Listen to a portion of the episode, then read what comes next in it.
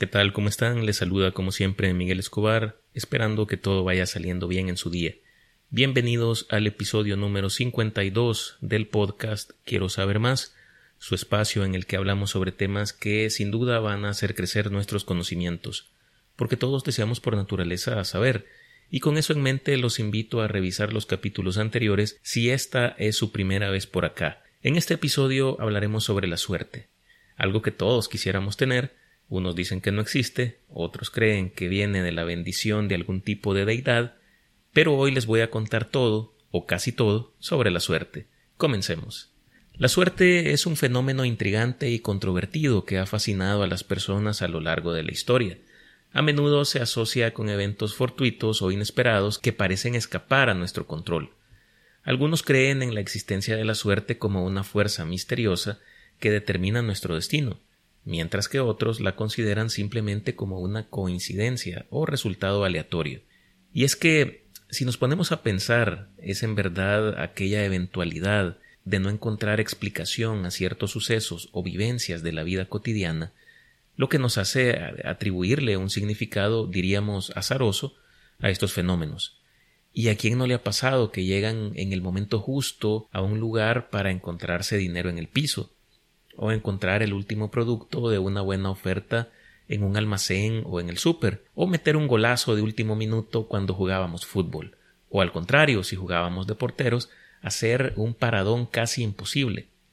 Pero, obviamente, en estos casos y en muchos otros, diremos que tuvimos buena suerte, porque nos fue bien en algo, aun cuando a veces no nos presentamos siquiera la idea de que lo acontecido pudo no haber sido de la manera en que fue. Nos es más grato decir entonces que tuvimos suerte.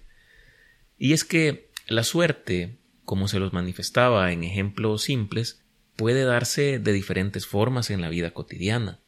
A veces experimentamos momentos de buena suerte, y estos eventos parecen otorgarnos ventajas o beneficios sin un esfuerzo directo de nuestra parte. Este es un componente bien interesante de la suerte, pues yo me pregunto hasta qué punto a veces es nuestra preparación o nuestro talento para un aspecto específico de la vida lo que nos hace salir ganadores de una circunstancia que veíamos casi perdida. Y llegamos al punto o incluso a veces de menospreciar nuestro esfuerzo por mantener la idea en nuestra mente de que somos afortunados. Yo digo que a veces hay que observar bien los sucesos a nuestro alrededor y darnos el crédito que nos merecemos cuando logramos algo, por pequeño que sea, pero que sea un logro de nuestra habilidad o preparación para hacer algo, aun cuando no van a hacer falta aquellos que digan que obtuvimos ese algo por pura suerte.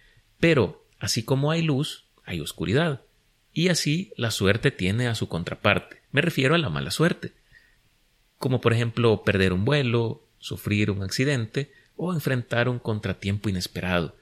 Estos eventos pueden generar frustración y desilusión ya que parecen ir en contra de nuestros deseos y expectativas.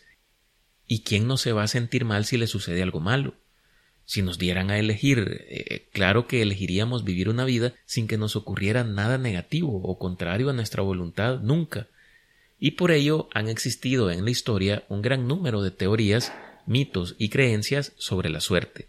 Hablando de teorías, vamos a mencionar primero la teoría de la casualidad, esta teoría sostiene que la suerte es simplemente el resultado de eventos aleatorios y sin ningún tipo de conexión causal.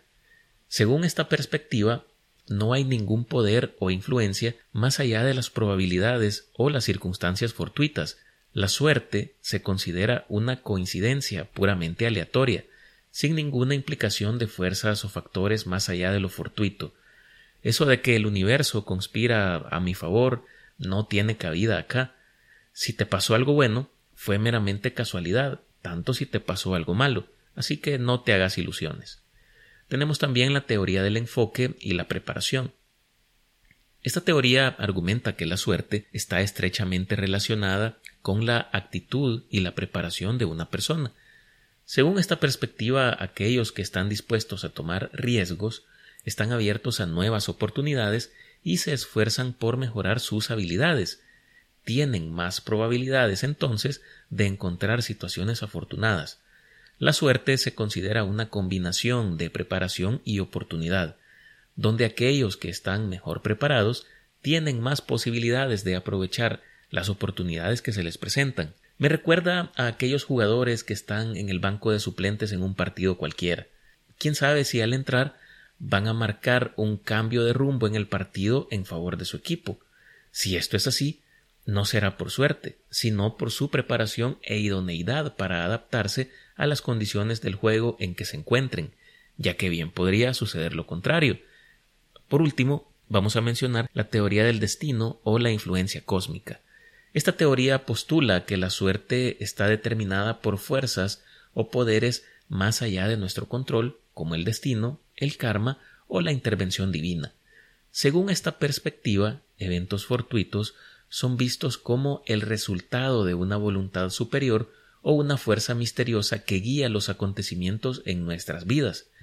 La suerte se considera algo predestinado o influenciado por factores cósmicos o sobrenaturales. En realidad, si nos damos cuenta, y si esto fuera cierto, sería la forma más pura y simple de la suerte, por cuanto estaríamos viviendo en una sucesión de eventos que se tienen que cumplir de cierta manera y en cuyo resultado no podemos influir de ninguna forma. Entonces, el hecho de que seamos específicamente unos y no otros los afortunados para que nos vaya bien en la vida, eso sería la buena suerte y la mala suerte a la vez. En la mitología griega, la suerte se vinculaba a la diosa Tique, y se creía que ella influenciaba el curso de los eventos y la suerte de los individuos.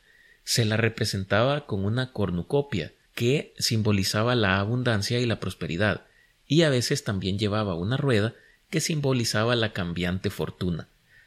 Tique era adorada y venerada en diferentes ciudades-estado griegas, donde se construyeron templos y se celebraban festivales en su honor.